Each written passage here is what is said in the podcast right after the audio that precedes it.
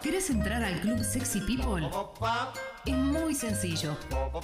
Te metes en Congo FM. Te suscribís, te suscribís y listo. Ya empezás a disfrutar de las ventajas y los beneficios de ser parte. Club Sexy People. Es para vos.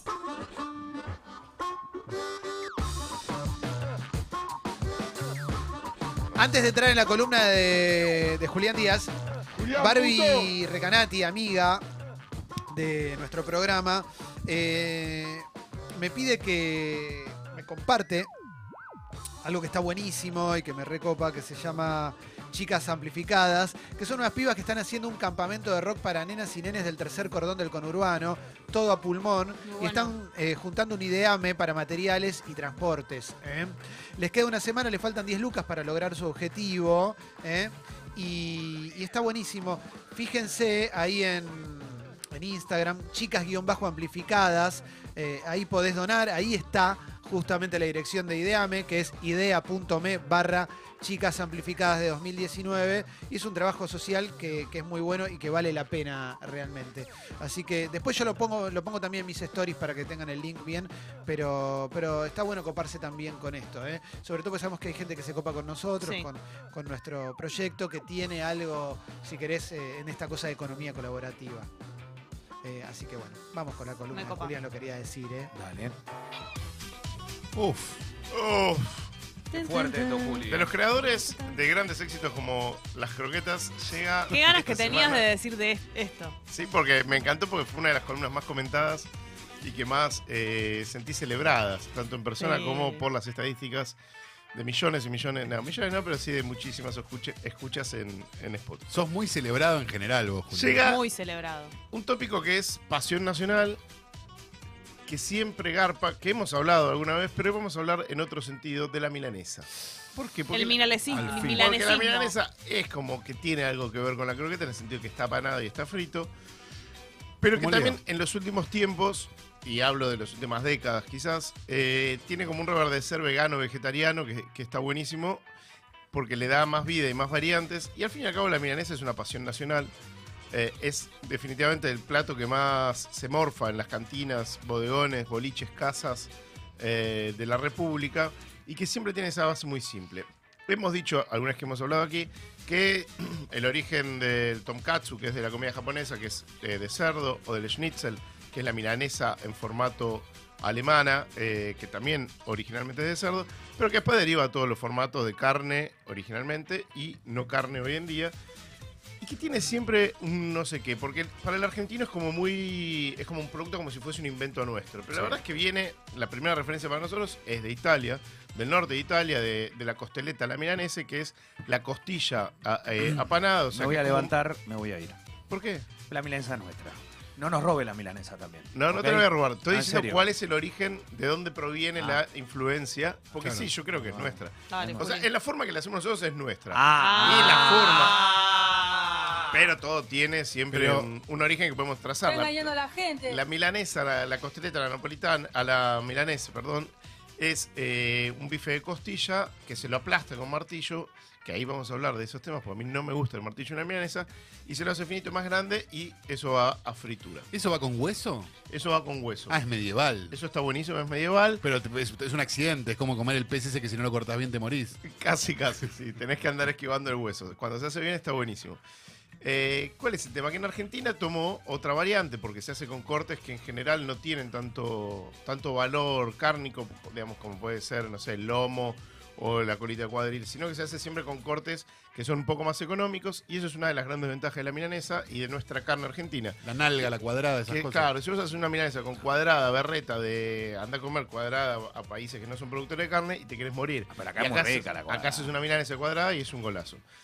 La milanesa, aparte hablando de corte, este no es un corte barato, pero digo, pero ha logrado que el pelleto tenga un sentido en la vida, ¿no? Bueno, esa es una de las grandes discusiones de cuál es el corte definitivo. Es el corte. Hemos hecho una vez eh, y varias veces.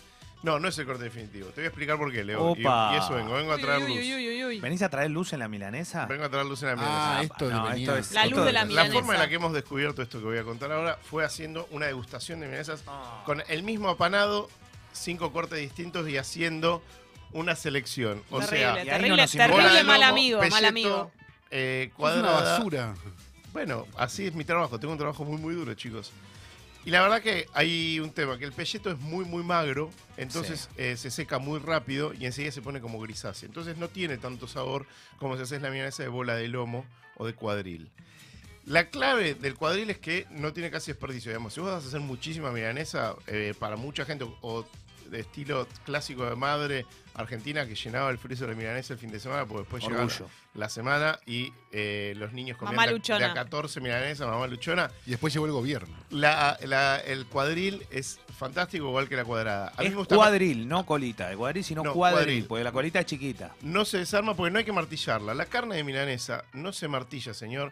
Martillarla, salvo que te dé un poco de fiaca hacerlo con la mano, si vas a hacer muchas que te termina doliendo, puede ser, pero no hay que martillar la carne, porque Bien. cuando la martillas rompes la fibra, cuando rompes la fibra después se seca más rápido, no tiene tan rico gusto, se termina desarmando la carne. Martillar la carne de gringo, ¿está? Pongamos las cosas en claro. La cosa de martillar la Sale con gringo. tamaño original. o Fuera sea, Sale con de tamaño Cuba. original, se puede obviamente ir cortando Cosa de pedazos. gringos.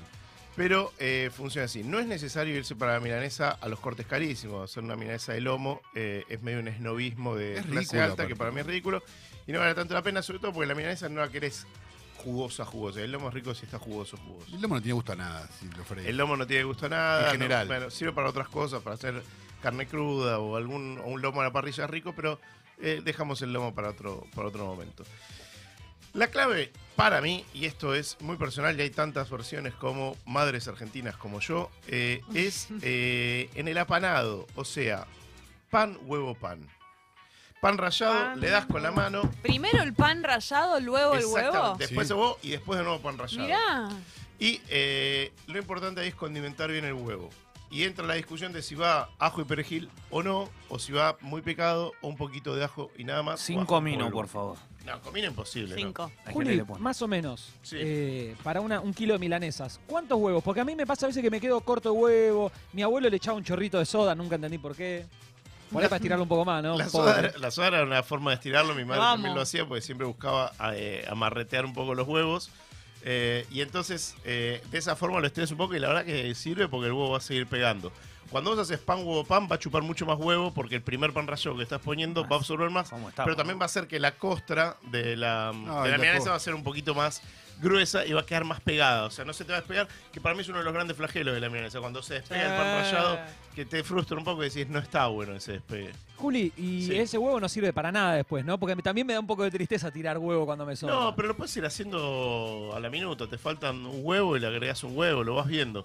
Pero en general para un kilo de carne vas a usar fácilmente 6, 7 huevos. De- depende un poco cómo lo hagas y el tamaño eh, y, y qué vas a usar. Para mí, algo que está buenísimo para panar, porque odio los rebozadores en general de marca genérica. Perdón, Calori. Eso te iba a preguntar. ¿Prisión efectiva los que usan rebozador? Exactamente. ¿Qué es rebozador? el El rebozador- que no es pan rallado. Que no es pan rallado. Lo mejor para mí es o grisines molidos, que hay una marca muy conocida, se venden en los mercados, en los chinos, en todos lados, o el pan rallado de panadería. Comprar a tu panadería de barrio pan rallado, que lo único que es es el pan viejo, molido, finito y nada más. ¿Y cuál es la diferencia con el...? Que el otro tiene mucho biribiri. Viene Ah, con, le agregan lea la cosita. Señora, lea los ingredientes. Bien. El pan rallado lo que tiene bueno es que va a ser solamente pan rallado y no, no va a tener biribiri.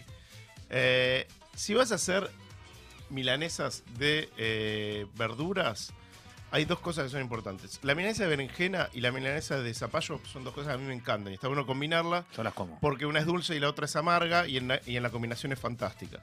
Va- las dos van perfectas con queso arriba y lo que vas a hacer ahí, obviamente, es no aplastarla porque te vas a romper todo. Y es, Si más, no, es más, simple- pe- más pequeña la, la, la, la- la- la- el rebozar esa milanesa de berenjena. Exactamente. Porque tiene que tener poquito, se tiene que sentir bien el, el- Exactamente. la verdura que le vas a poner. Hay, son- hay rebozados para celíacos que se venden en las casas especializadas. Hola, Del Clemen. Clemen. que, Orgullo. eh, sirven y muy bien. Eh, esto puede ir para los clementes y, y no clementes del mundo.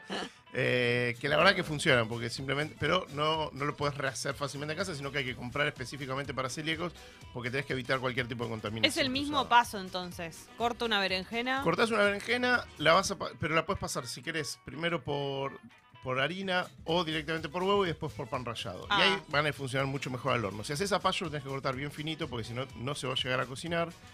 Lo que tiene bueno eso es que lo cortás finito y lo puedes hacer al horno frito y va a quedar bien crocante y dulce adentro y eso está buenísimo. Con Bien. un quesito arriba funciona. Y la otra variante para vegetarianos, ya sin huevo, o para veganos, o sea, es eh, de eh, lentejas, de grano. Entonces tenés que hacer un puré, haces una pasta bien dura, bien espesa, que no te quede chirle porque si no no va a formar, y haces croquetas, como explicamos la semana anterior, y directamente vas a, vas a hacer lo mismo, pero finito. No demasiado para que no se seque sea corcho, no sea cartón, pero vas a hacer lo mismo. Es muy fácil.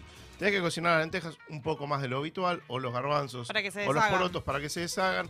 Eh, aplanas, condimentas muy muy bien, porque ahí la gracia de eso es que tenga bastante sabor. Si no, vas a estar medio comiendo algo insípido. Una Eh, lo mismo que ¿no? no sé, lentejas en tu casa. Si no le pones onda, si no condimentas un rico caldo, eh, unos condimentos adentro, o un curry, si querés llevarlo, si un territorio más específico, y va a estar buenísimo y eso es muy fácil de tener también congelado y para ser muy sano. Mi recomendación es que eviten la milanesa de soja. La milanesa de soja de mercado común, salvo que tengan una dietética, alguien buena que hace poroto de soja buena, eviten porque si leen los ingredientes y el origen de esa soja, siempre suele ser una oronga. Entonces, tómense el laburo de hacerlo porque no es tan difícil y hay miles de millones de recetas en la internet. Para los más carnívoros, y vamos a hablar de una de las contradicciones más grandes de la historia de Argentina que explica por qué es un país de desquiciados.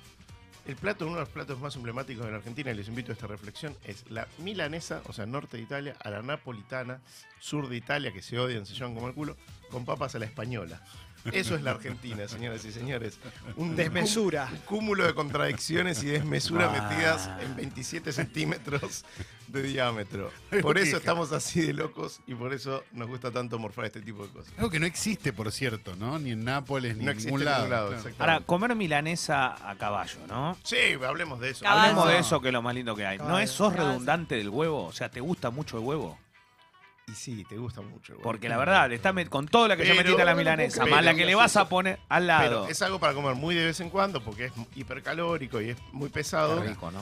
Pero es espectacular Hola. porque cuando el huevo frito eh, rompe esa yema sobre la milanesa, para mí es la mejor milanesa del Bueno, mundo. pero pará. Puede ser con puré o con papas fritas, no con otra cosa. Es que comen milanesa y esto. Ven, Buena onda. venga de a uno. Pero la milanesa con fideos sí que no me la banco. Hasta ahí no A mí me llego. gusta un poco. Milanesa puré. con fideos. Hay gente Sí, que come milanesa está, con está de fideos. moda Fuerte, ahora ¿eh? de vuelta. Fuerte. Sí, hay hasta un Pero restaurante. pará, arroz. ¿y la carne con carne de la milanesa en la napolitana?